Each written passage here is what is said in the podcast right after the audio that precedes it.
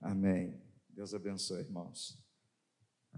Convido você a abrir a sua Bíblia no livro de 1 Crônicas. Convido você a se colocar em pé. 1 Crônicas, capítulo de número 4, versículos 9 e 10. Primeiro livro de Crônicas, capítulo de número 4, versículos 9 e 10. Todos acharam? Amém? Foi Jabez mais ilustre do que seus irmãos. Sua mãe chamou-lhe Jabez, dizendo: Porque com dores o dei à luz. Jabez invocou o Deus de Israel, dizendo: Ó, oh, tomara que me abençoes e me alargues as fronteiras, que seja comigo a tua mão e me preserves do mal, de modo que não me sobrevenha aflição. E Deus lhe concedeu o que lhe tinha pedido. Senhor, obrigado pela leitura da tua palavra, Senhor. Pedimos a direção do teu Espírito Santo em nossas vidas, para nos guiar nesta hora, pois dependemos plenamente do Senhor, dependemos do teu Espírito Santo para nos guiar, para trazer revelação aos nossos corações a respeito da tua palavra, a respeito daquilo que o Senhor quer nesta noite. De nós mesmos não temos nada, Senhor, somos pequenos, limitados e pedimos ajuda do Senhor, ajuda do Espírito Santo. Venha nos guiar, venha nos orientar, venha nos abençoar, em nome de Jesus, assim como este homem orou, Jabez, pedindo a direção de Deus, pedindo a bênção de Deus. Nós te suplicamos nesta noite para que o Senhor venha falar, nos guiar, nos abençoar, abençoar a vida nesse lugar, em nome de Jesus. Amém. Tome seu lugar, meus irmãos. Que a tua mão esteja comigo. É o título da mensagem, que é um trecho da oração de Jabez. Quer dizer, algumas traduções, no, no, meu caso, no meu caso aqui, da minha tradução, é Jabez, porque termina com Z. Algumas traduções é Jabes, é com S. Então, tem essa, essa diferença aqui de pronúncia em alguns casos. Pois bem, que a tua mão esteja comigo. É um trecho da oração de Jabez, em que ele ora pedindo três coisas. Está aí no verso 10. Ele invocou o Deus de Israel, dizendo: Tomara que me abençoes e me alargues as fronteiras. Primeiro pedido. Segundo pedido, que seja comigo a tua mão. Esse é o segundo pedido de Jabez. E o terceiro é que me preserves do mal de modo que não me sobrevenha aflição. E o final do versículo diz que Deus lhe concedeu o que lhe tinha pedido. Se você for procurar a respeito deste homem na Bíblia, você não vai encontrar em lugar algum. E interessante que ele vem falando aqui, o autor do primeiro livro de Crônicas, ele vem falando aqui dos descendentes de Israel, e aqui especificamente descendente de Judá. E de repente, repentinamente, ele começa a falar, ele trabalha nesses dois versículos para falar de Jabez. E diz que o significado do seu nome, a sua mãe colocou o nome de Jabez, porque com dores ela deu a luz. Ou seja, significa que no parto foi um parto, um parto trabalhoso, um parto difícil. E, consequentemente, quem sabe esse, esse homem, Jabez, que era da tribo de Judá, a tribo que saiu, o rei de Israel, a tribo que saiu Jesus. Então, significa que esse homem deve ter enfrentado muitas lutas, porque a sua oração é uma oração de clamor, ele clama a Deus. Diz que ele invoca o Deus de Israel. E aí ele pede ao Senhor, ele faz essas três petições. Mas eu quero me ater nesse trecho em que ele pede que a mão de Deus possa protegê-lo na sua caminhada, na sua jornada.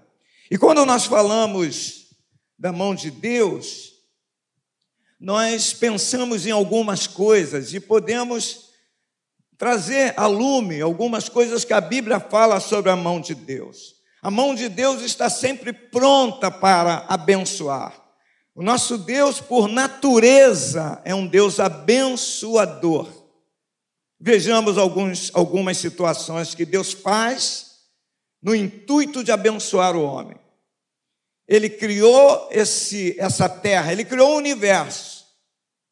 E dentro desse universo tem a terra, o nosso planeta Terra, em que ele coloca todas as coisas maravilhosas. Quando começamos e olhamos lá para o livro de Gênesis, lá no primeiro capítulo, a gente olha que Deus criou o Éden. E lá no Éden, olha, o Éden já era bom.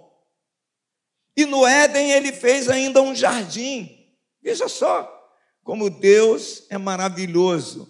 Sempre querendo abençoar o homem, o seu, a sua criação.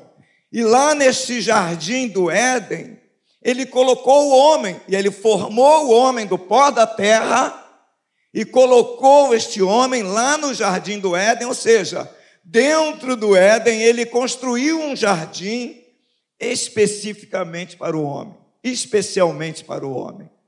E o colocou no jardim para o cultivar e guardar o jardim.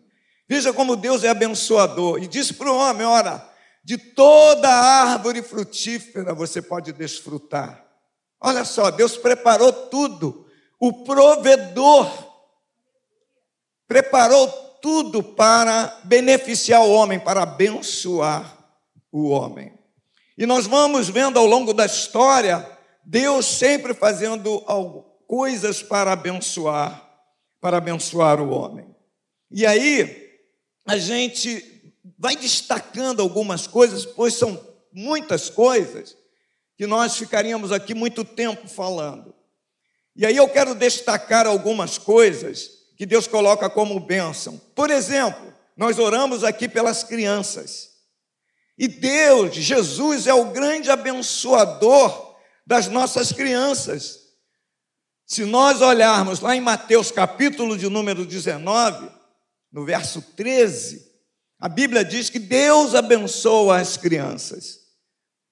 As crianças se aproximam de Jesus e a gente sabe que as crianças são barulhentas, são elas, elas têm muita energia, muito vigor. Vocês viram aqui eles querendo falar, quase que tomando o microfone da minha mão eles disputando entre eles, porque eles estavam visando os dois reais. Dois reais pra, para eles significa uma fortuna. Então eles, eles, eles são barulhentos. E eu entendo quando os discípulos bloquearam aquelas crianças, ou melhor, tentaram bloquear aquelas crianças de se aproximarem de Jesus. E elas estavam tentando se aproximar de Jesus e os discípulos tentando é, tirá-las dessa, dessa intenção ou desse intuito. E aí Jesus, o que é que diz? Jesus diz assim, ó. Então trouxeram algumas crianças a Jesus para que ele lhes impusesse as mãos e orasse. Mas os discípulos os repreendiam. Imagine, um barulho.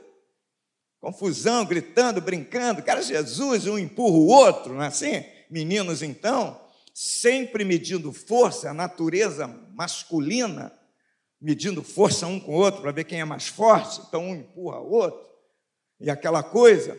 Jesus, porém, disse: Deixem os pequeninos e não os impeçam de vir a mim, porque dos tais é o reino dos céus. Verso 15. E tendo-lhes imposto as mãos, retirou-se dali. Olha só, Jesus impôs as mãos, abençoou. A imposição de mãos é fundamental, é importante, é bênção.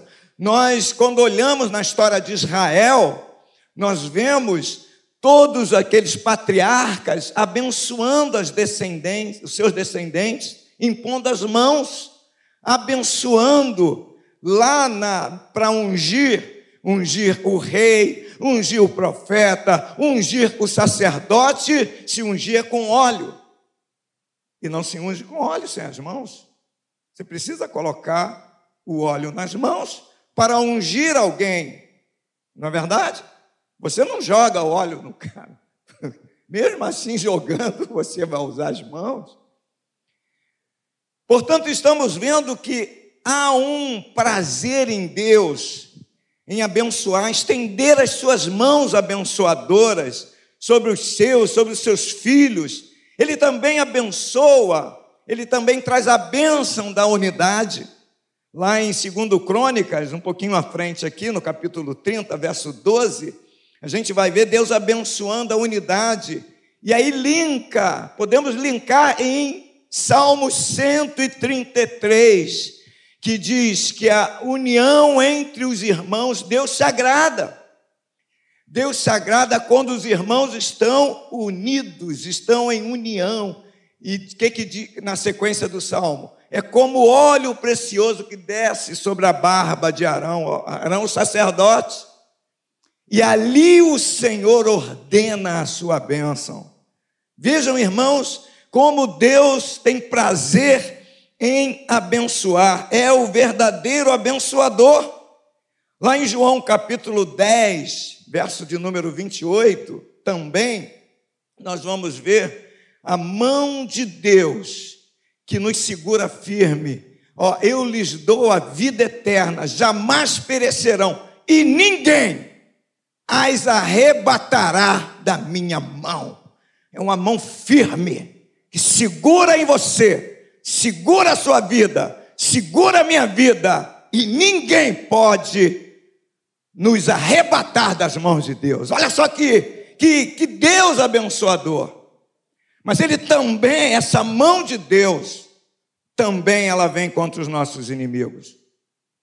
É um Deus que lança a sua mão forte para defender você, para defendê-lo dos inimigos daqueles que nos atacam, daqueles que atacam você, a mão forte de Deus para defender você, para defender você dos, dos seus inimigos. Êxodo capítulo 3, 3, verso 20, nos mostra isso. Portanto, estenderei a mão e ferirei o Egito com todos os meus prodígios que farei no meio dele.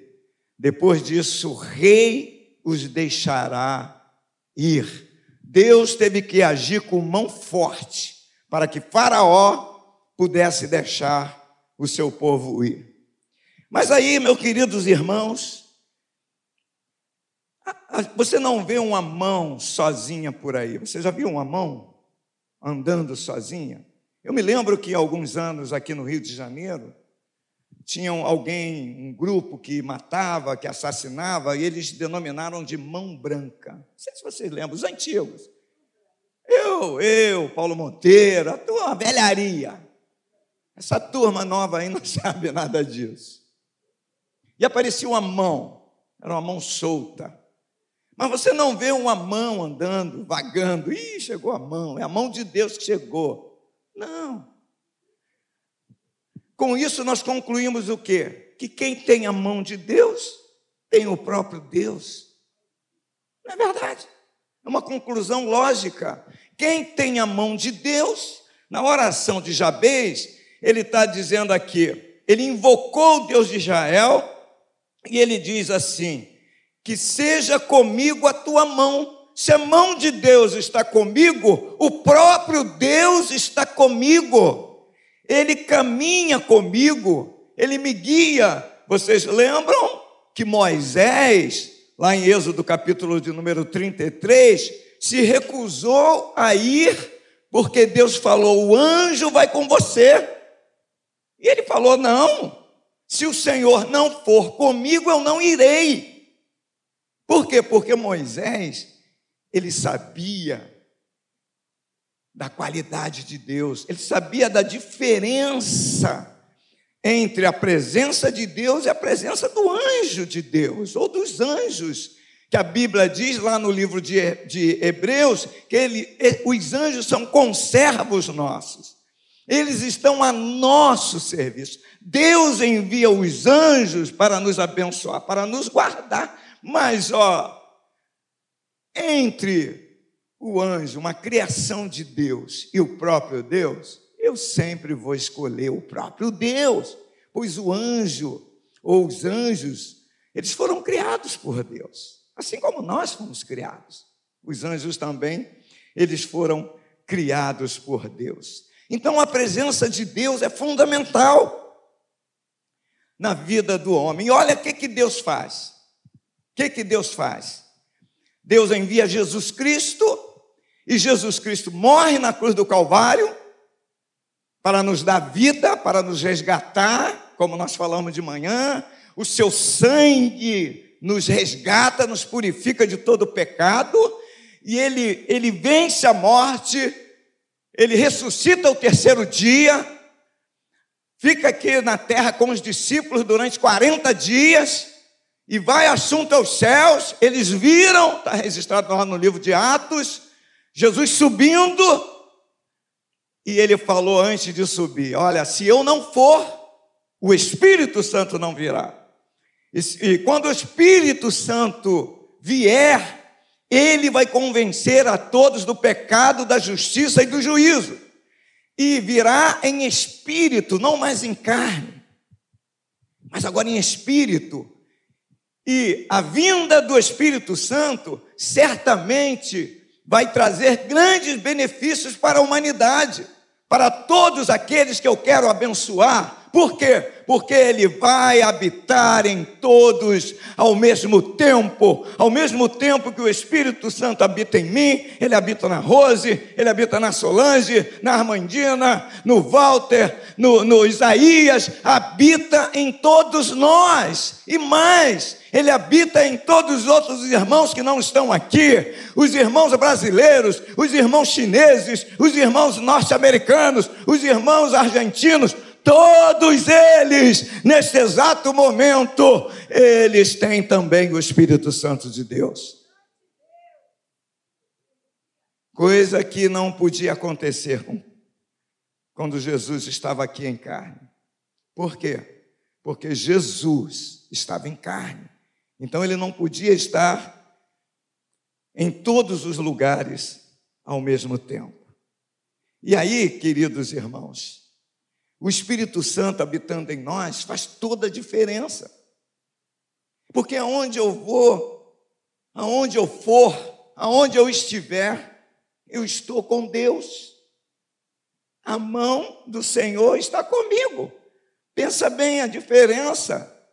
A mão do Senhor está comigo, porque Deus está comigo, a sua mão está comigo. Aonde eu estiver, e você pode dizer aí também no seu lugar, onde eu estiver, a mão do Senhor estará comigo, porque o Senhor está comigo. E aí, queridos, Deus estando comigo faz toda a diferença. Faz toda a diferença. É lógico que Deus não vai, pelo fato dele estar comigo, ele não vai, eu, eu, ele não vai é, me colocar em uma redoma de vidro. Ele vai deixar eu viver. Ele vai permitir que eu passe, que eu passe por determinadas experiências. Ele vai permitir, pois ele não me fez um animal. Eu não sou animal, nós não somos animais, nós somos homens e, mulheres. Ele vai permitir que eu tome as minhas decisões. Foi esse princípio estabelecido no Éden, lá no jardim. No meio do jardim, ele plantou uma árvore do bem, do conhecimento, do bem e do mal. E ele disse: Ó, de todas as árvores você vai poder desfrutar, mas esta que está no meio do jardim, você não vai tocar. Ou seja, a liberdade de decisão, de escolha que Deus nos dá. E Deus nos dá até hoje, pelo fato de eu viver, de você viver com o Espírito Santo dentro de você, Ele não faz de você, não faz de mim um robô. Mas você não é marionete.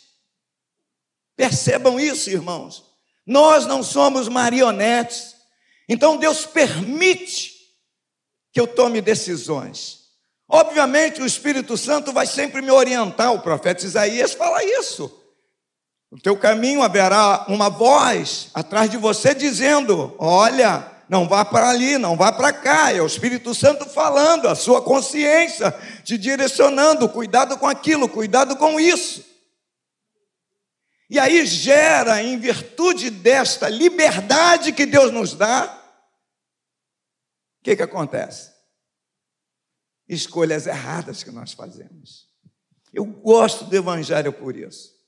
Porque você, o teu filho não nasce crente. Eu nasci num lar evangélico, eu não nasci crente. Eu tive que tomar a minha decisão. Bem diferente de muitas religiões, em que o indivíduo nasce e ele já tem que ser aquilo, aquela religião, tem que seguir aquela religião. No Evangelho nós não fazemos assim. Nós ensinamos as nossas crianças no caminho em que elas devem andar. E Provérbios, autor orienta muito bem, para que quando ela crescer, ela não vai se desviar. Ou seja, trazendo esse, esse princípio de decisão dessa criança. Eu ensino para que ela possa escolher bem. Nós ensinamos os nossos filhos. Hoje, vários adolescentes aqui tomaram a primeira ceia, nós vimos de manhã, nos alegramos pela alegria deles, não é? Como é bom ter, ter adolescentes, ter jovens, que eles se alegram, cantam, brincam e, e, e leva a gente, né? No, no bolo. Muito bom. Então, queridos, em virtude dessas decisões que temos que tomar, nós incorremos em tantos erros. Começou lá no Jardim do Éden. E através do erro do casal, especificamente de Adão, entrou o pecado no mundo. E com o pecado, sofrimento. O pecado traz sofrimento. O pecado trouxe sofrimento para a humanidade. Todos pecaram e destituídos. Houve uma destituição fomos destituídos da glória de Deus. Adão foi expulso do jardim. E foi colocado um querubim com uma espada flamejante para não, não, não tentar voltar, para ninguém entrar ali, penetrar. Expulso do jardim. Pecado na humanidade. E o pecado trouxe, no primeiro momento, o assassinato de Abel. Caim matou Abel. E o pecado trouxe isso: morte, tragédia, pragas, pestes. Por tua causa, sentenciou o Senhor, nascerá abrolhos, cardos, que são as, as ervas daninhas. Através do teu suor você vai comer. Tem que suar muito, trabalhar muito, buscar, lutar, acordar três horas da manhã. Carlos, acorda três horas da manhã para trabalhar. Jesus, tem misericórdia. Glória a Deus. Muita luta. O pecado trouxe essa tragédia, esses problemas. E o Evangelho veio através de Jesus Cristo para trazer salvação, para restabelecer essa ordem. O apóstolo Paulo, escrevendo aos Coríntios, ele diz que O segundo Adão, que ele chama de Jesus Cristo do segundo Adão, veio do céu. O primeiro Adão é terreno, é Adão. Adão que Deus fez ali no jardim do Éden, mas o segundo Adão, ele é celestial. Ele vem do céu para restabelecer esse relacionamento com Deus na sua íntegra. Enquanto isso não acontece, nós vamos passando por lutas e dificuldades. Então, o fato de você fazer uma oração desse tipo, o fato de você é, seguir a Jesus, não vai tirar de você as lutas, os sofrimentos, as batalhas que você tem que enfrentar. O apóstolo Pedro, na sua primeira carta, no versículo 1, no capítulo 1, do verso 3 ao 9, ele nos explica três coisas importantes a respeito do sofrimento. Ele explica o seguinte: primeiro, ele diz que a tristeza por todo tipo de provações, ela vai redundar em bênçãos.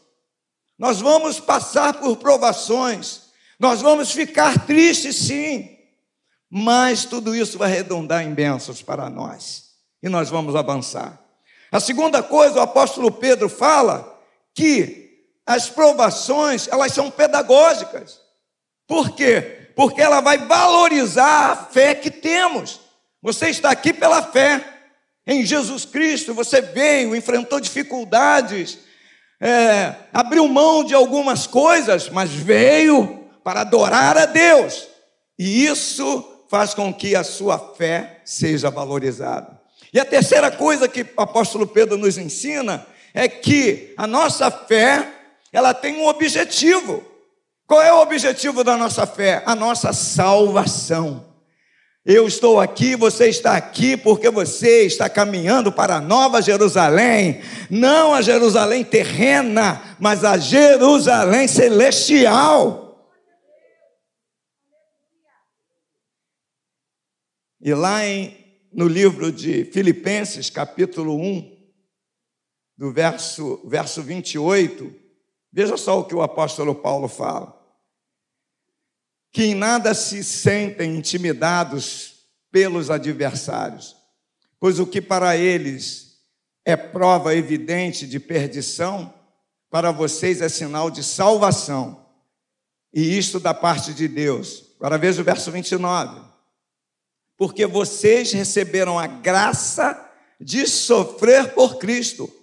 Muitos crentes não gostam de ler isso porque vocês receberam a graça de sofrer o Cristo e não somente de crer nele. Recebemos a graça de sofrer por Cristo. Agora você entende porque Paulo, porque Jesus falou aquilo para Paulo? Quando Paulo orou três vezes pedindo a Deus para que tirasse da sua carne o espinho, alguma coisa que estava incomodando a sua vida, e Deus falou para ele assim: Paulo, a minha graça te basta pois o poder se aperfeiçoa na fraqueza.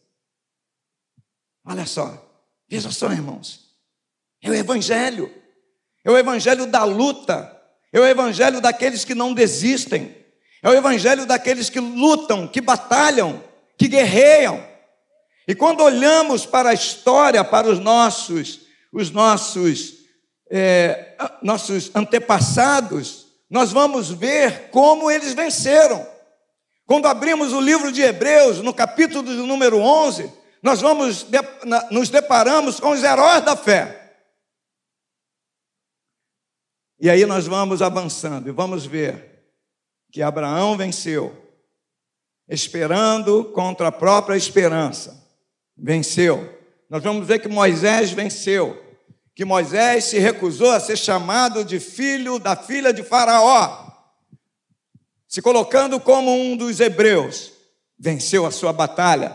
Nós vamos ver que Daniel venceu, fechou a boca dos leões, mas nós vamos ver também lá no finalzinho, nesse, nessa lista de heróis da fé, que mulheres receberam seus maridos cerrados ao meio, homens andaram perdidos pelas montanhas, fugindo, sofreram angústias, e eles estão também nessa galeria da fé. Esse é o Evangelho, essa, esse, esse é o Evangelho de Jesus Cristo.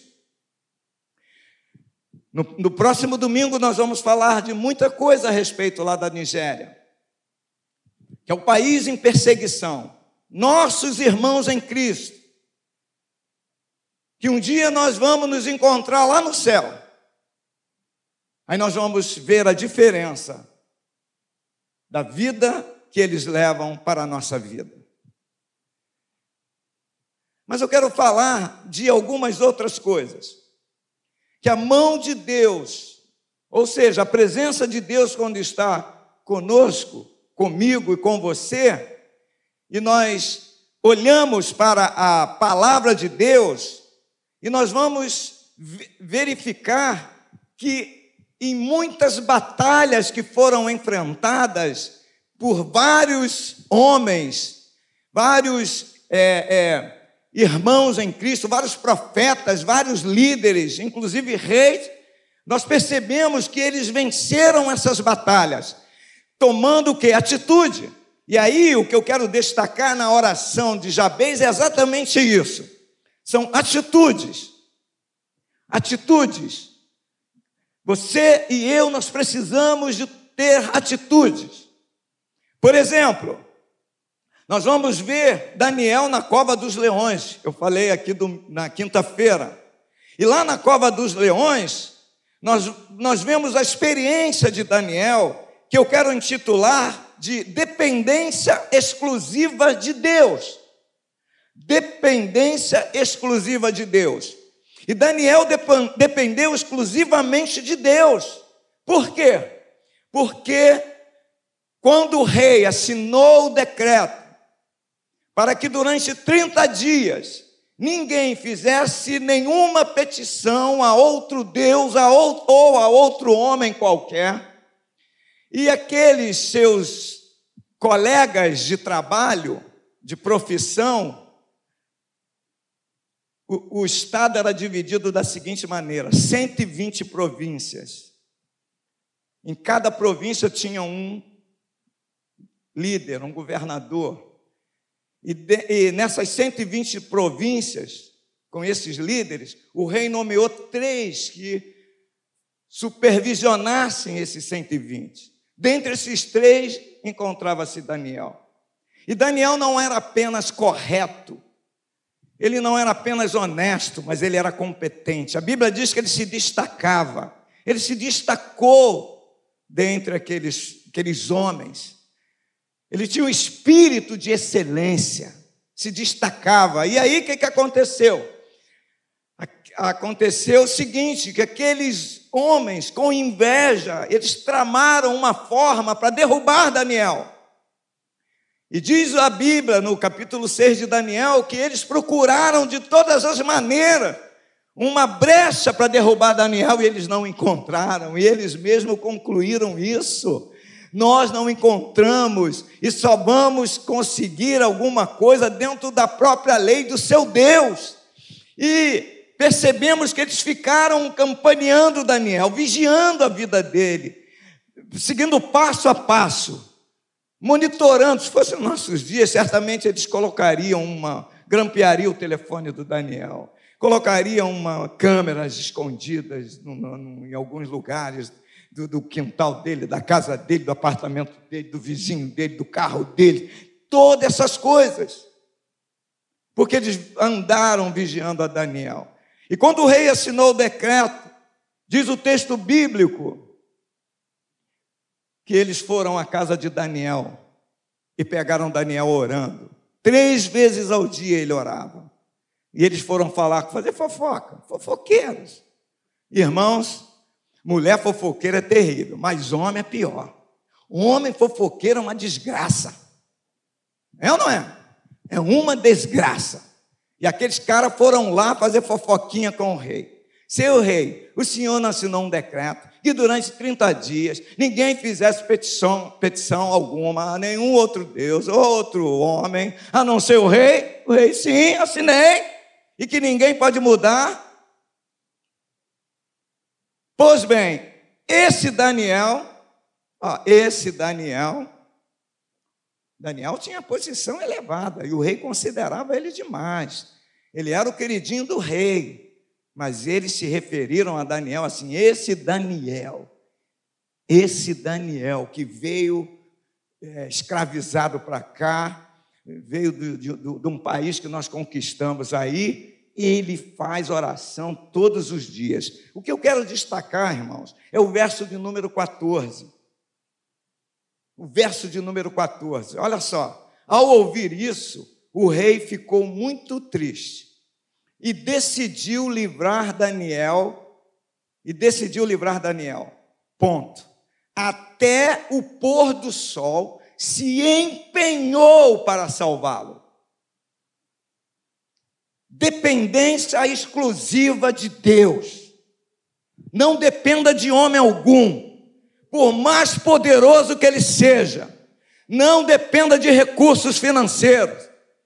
Não dependa de nada dessa terra, dependa de Deus. O rei não conseguiu. E era o rei. Ele podia virar a mesa. Ah, é? Ah, é? Na lei, não quero saber de lei, meu irmão. Pum, vou defender. Mas Deus é o único soberano. A sua soberania é imutável.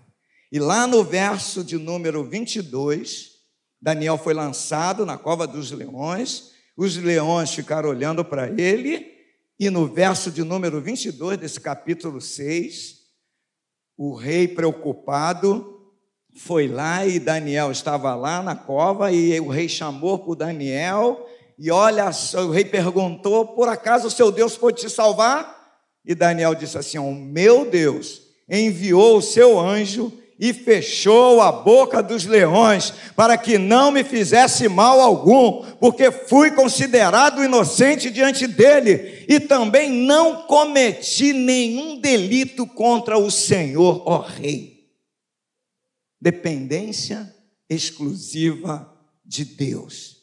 Talvez você esteja dependendo de alguém te ajudar, que disse que vai fazer isso, que vai te colocar em determinado lugar, que vai fazer uma. Uma irmã estava conversando comigo, em que o filho mora fora aqui do Rio, mora em outro estado, e a esposa desse filho está é formada, estava procurando emprego e alguém muito forte economicamente na região disse: Olha, eu vou colocar a sua, essa moça em tal lugar, assim, assim, assim. Já se passaram dois anos. Entende, irmãos? Quando a porta fecha, ninguém abre, só Deus pode abrir. Não podemos confiar no homem precisamos confiar no, em Deus. Dependência exclusiva de Deus. A segunda coisa que eu quero trazer para os irmãos, tomara que o relógio pare, é. são os três rapazes na fornalha de fogo, que eu, que eu denominei de lealdade plena a Deus. Por que lealdade? Nós vamos perceber no, no capítulo 3 de Daniel, quando na mesma linha o rei constrói lá sua estátua e quer ser adorado. Mas os três rapazes, Sadraque, Mesaque e Abednego, eles decidiram não adorar aquela imagem que o rei levantou. E aí nós vamos perceber a lealdade daqueles rapazes. No verso de número 16, e eles foram, foram lançados na fornalha de fogo. O texto bíblico diz que a fornalha foi aquecida sobremaneira sete vezes mais. Um, um aquecimento sobrenatural. Tanto é que após a retirada dos rapazes da fornalha, os causadores daqueles problemas para os rapazes foram lançados. E o texto diz que, inclusive, quem lançou ficou, pereceu também. Veja só que, que, que situação. Então Sadraque, Mesaque e Abednego responderam ao rei. Olha só a lealdade. Ó oh, Nabucodonosor, quanto a isto não precisamos nem responder. Verso 18, 17, né? Se o nosso Deus a quem servimos quiser livrar-nos, ele nos livrará da fornalha de fogo ardente e das suas mãos, ó Rei. 18. E mesmo que ele não nos livre, fique sabendo, ó Rei, que não prestaremos cultos aos seus deuses, nem adoraremos a imagem de ouro que o Senhor levantou. Meus irmãos, isso, essa, essa, essa fala, ela aconteceu antes do fato. O que eu concluí aqui?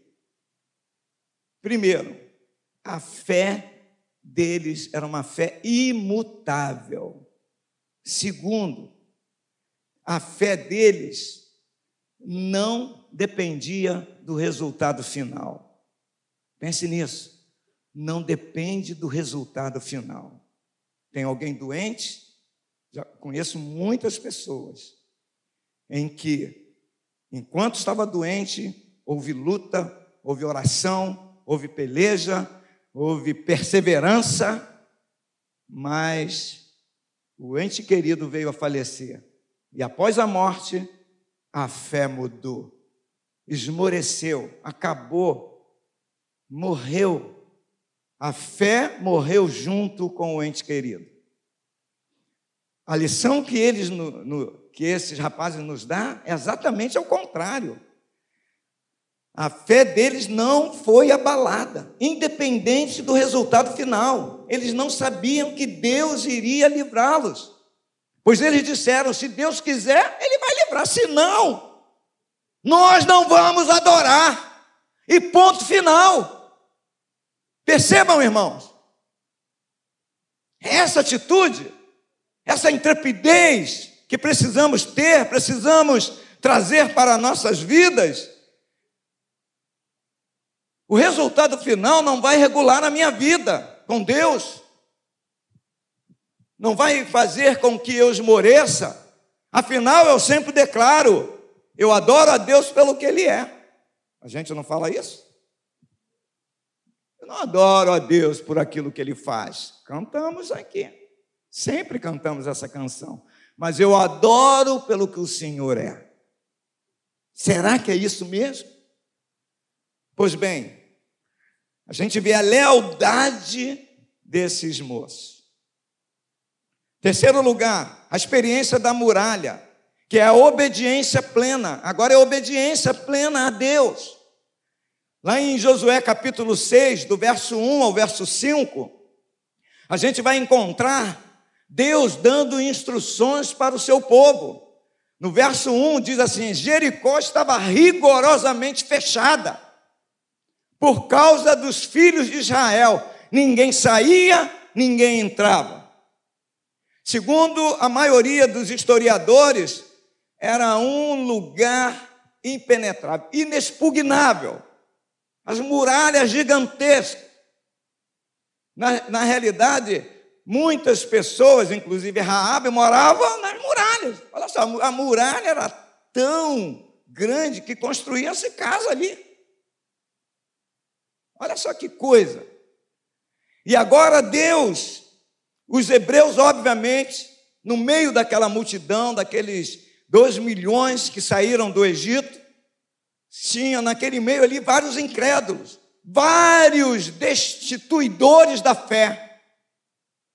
E isso é uma coisa que a gente precisa eliminar da gente, de, de deixar de crer.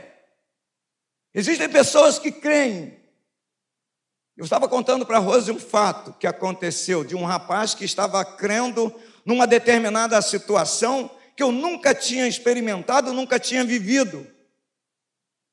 Ou seja, a primeira reação minha era não crer. Mas o Espírito Santo falou ao meu coração: por quê? E não fale nada. Deus falou assim: cale a tua boca. Entende, irmãos? É crer. Crer somente é o Deus do impossível que nós falamos aqui. A, Solange estava contando um fato de um determinado pregador em que Deus usou muito num determinado tempo da sua vida, em que ela viu criança, Deus realizando milagres, maravilhas, que hoje, se nós falarmos aqui, quando falamos, muitos não creem, muitos até zombam, até fazem chacota. Muitos ditos crentes. É a incredulidade entrando na igreja. Jesus disse, alertou a igreja da seguinte forma: porventura, através do, do, do, do autor Lucas, porventura, quando o, filho, quando o filho do homem vier, encontrará fé na terra?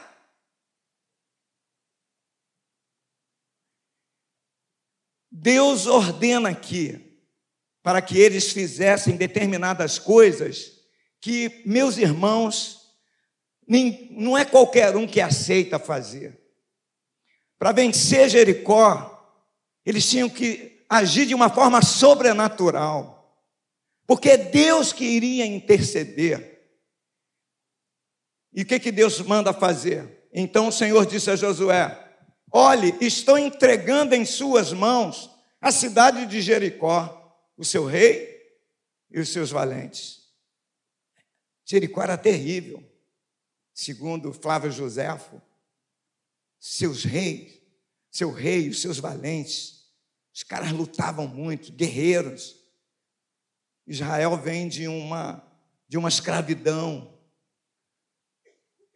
Israel vem de, de, é, de aceitar tudo, aceitar um domínio de um país. Olha só, eles eram escravos no Egito, então eles, eles estavam submetidos a feitores, a pessoas que mandavam, e eles tinham que obedecer. Esse era o conceito. Eles foram criados assim, ali no Egito. E Deus está falando: ó, eu entreguei nas suas mãos. Aí ele começa a dizer: ó, vocês, todos os homens de guerra, devem rodear a cidade marchando ao redor dela uma vez. Faça isso durante seis dias. Seis dias, tirava um, uma, uma hora do dia e rodeava a cidade durante seis dias. Primeiro dia, segundo dia, terceiro dia, quarto dia, quinto dia, sexto dia. Verso 4. Sete sacerdotes levarão sete trombetas. Ele está falando do, no verso de número, no, no versículo anterior, ele está falando agora dos guerreiros, do exército. Agora ele está falando dos sacerdotes.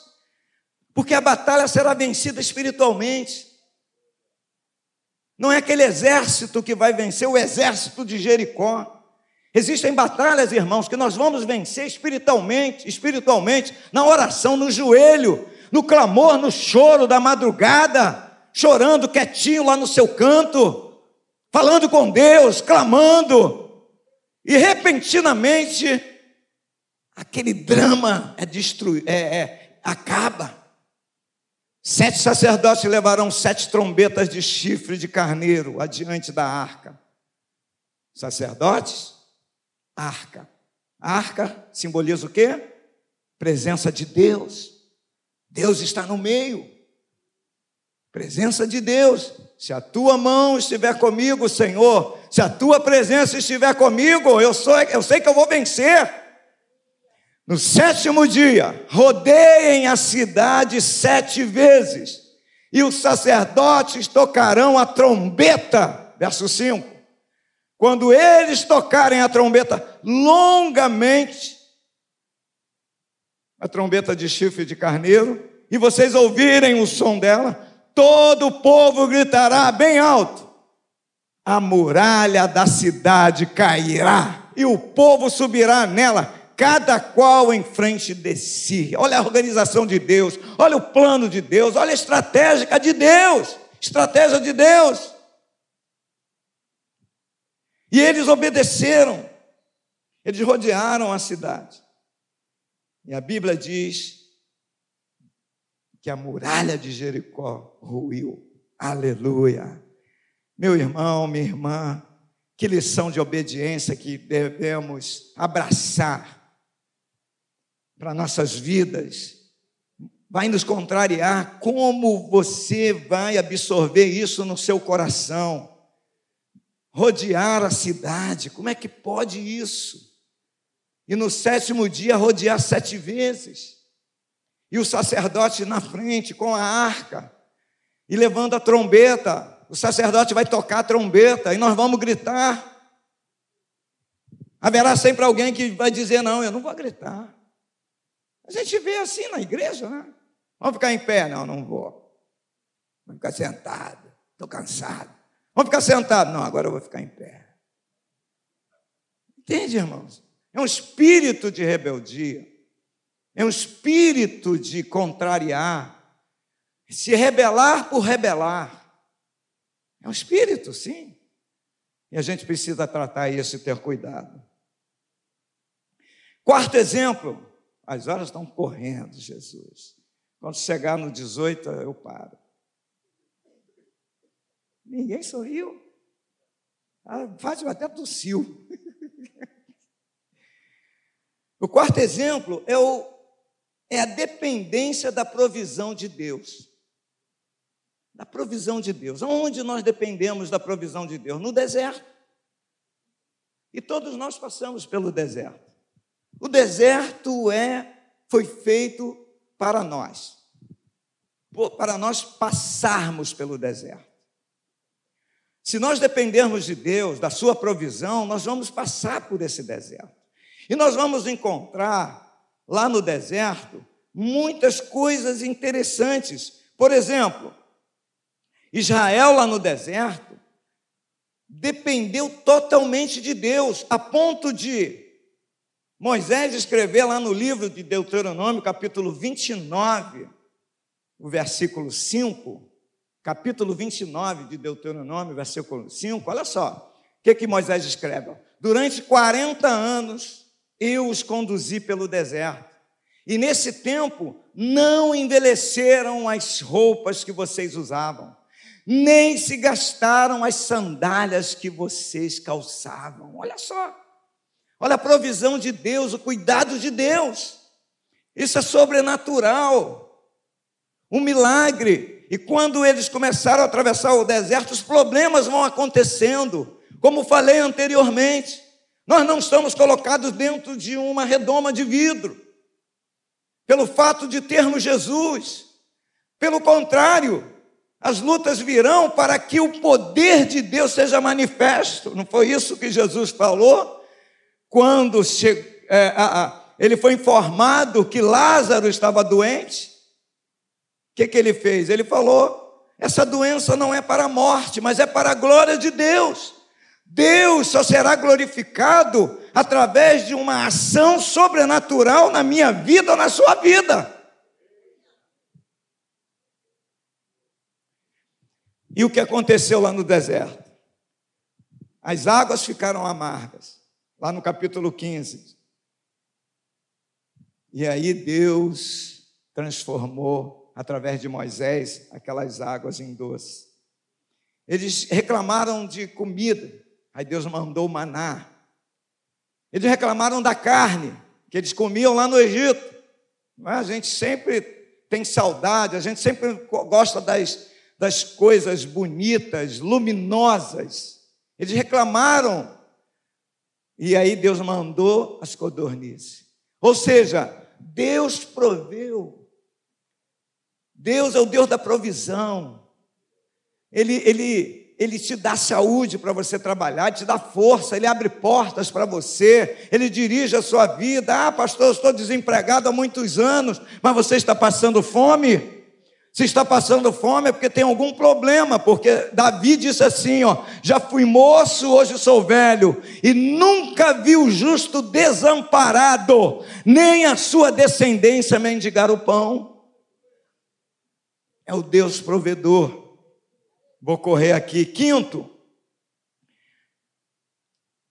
quintas ações são os gigantes que surgem para nos abater o gigante surgiu, Golias, lá para destruir Israel, para tirar todo o sonho, toda a esperança do povo de Israel. E a Bíblia diz que surge um menino franzino, e ele toma três atitudes que foram fundamentais para destruir aquele gigante. E mais, para encorajar os seus colegas, para encorajar os seus irmãos, todos da sua idade. Depois Davi forma um exército tremendo, um exército que, se, que eles se especializaram em abater gigantes. Através daquela, daquelas atitudes de Davi lá contra aqueles gigantes. Nós vamos ver em 1 Samuel capítulo 17, verso 26. Olha só a primeira atitude de Davi. 26, 36 e 45, tá? Depois tu já lá, o 26. Então Davi perguntou aos homens que estavam perto dele: O que será dado ao homem que matar esse filisteu? Davi não tinha respeito também. Esse filisteu. e livrar Israel de tal afronta.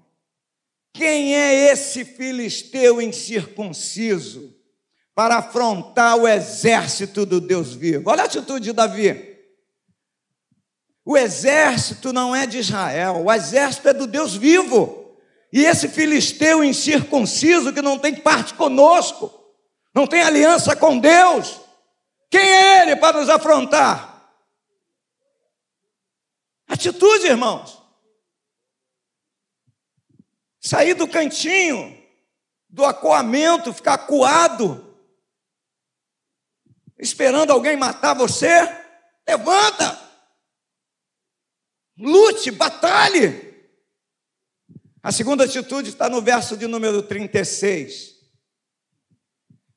Este seu servo matou tanto o leão como o urso, e este filisteu incircunciso será como um deles, porque afrontou os exércitos do Deus vivo. Aleluia! Davi tinha experiência, era pastor de ovelhas. A Bíblia diz que ele defendia as ovelhas. Ele matou o urso, matou o leão.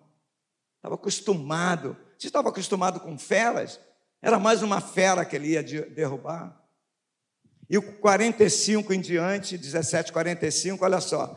Davi, porém, disse ao filisteu: Você vem contra mim com espada, com lança e com escudo eu, porém, vou contra você em nome do Senhor dos exércitos, o Deus dos exércitos de Israel, a quem você afrontou. Verso 46.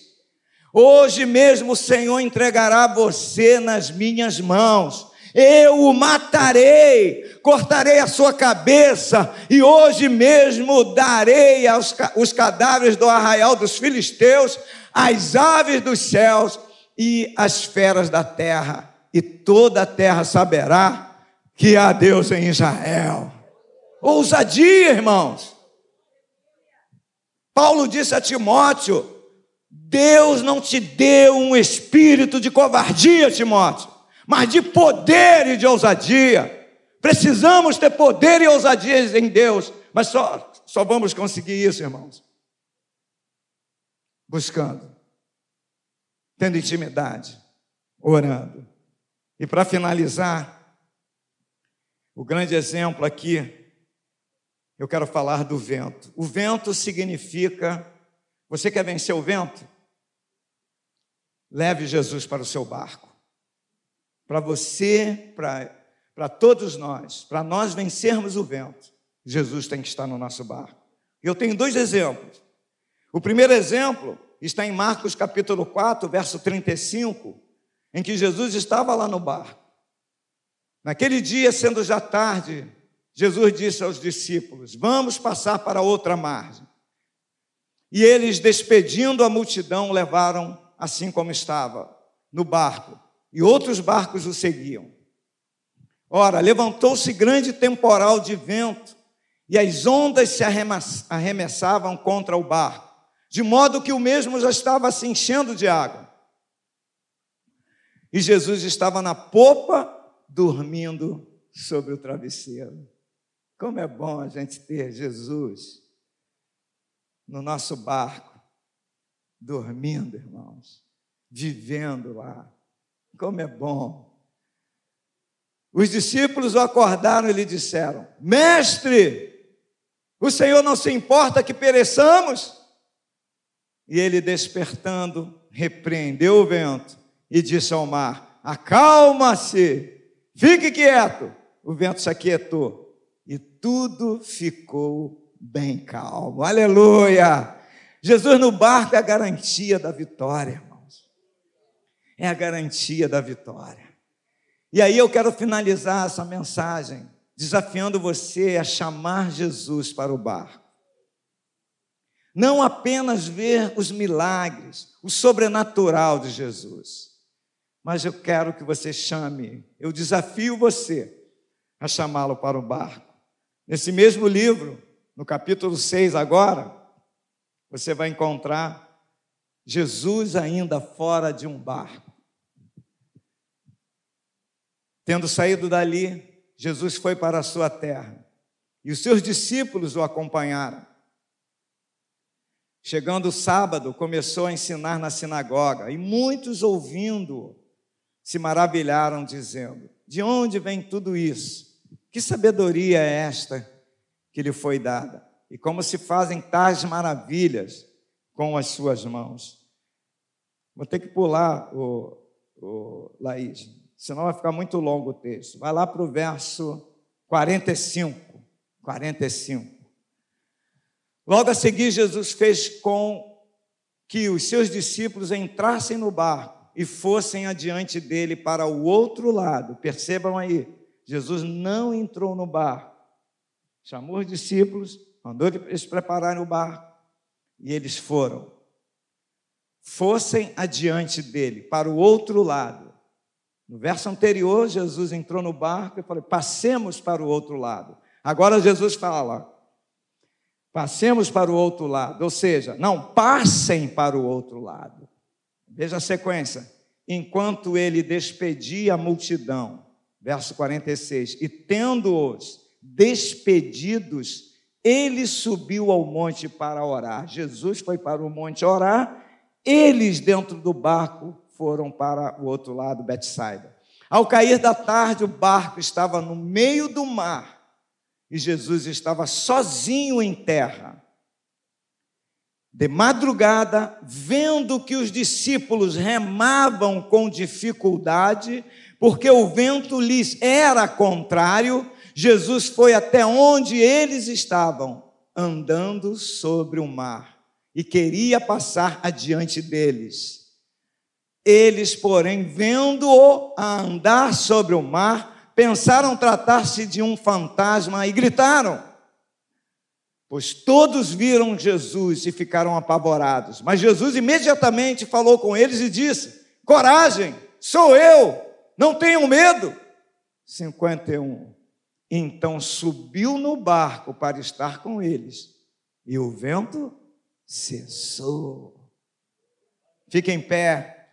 Desafio você a chamar Jesus para entrar no seu barco, que o vento vai cessar. O vento que está trazendo essas ondas terríveis para a sua vida, está te angustiando, está te afligindo, está levando, quem sabe, você até o desespero.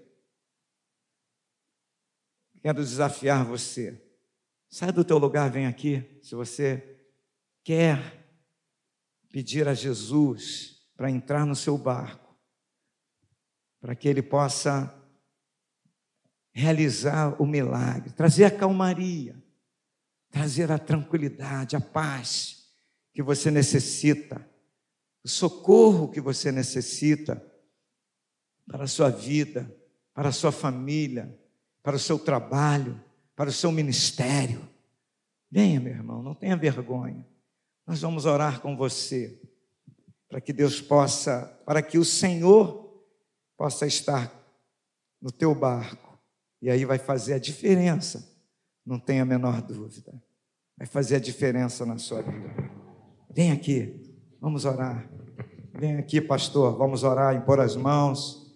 Venha, Jorge, Jorjão. Jorjão está aí? Não. Ele já foi, né? Venha, Rose, Solange, vamos impor as mãos, os diáconos. Vamos abençoar esses irmãos. Coloque a mão no seu coração, meu irmão. Crendo, crendo, crendo. Deus tem prazer em nos abençoar.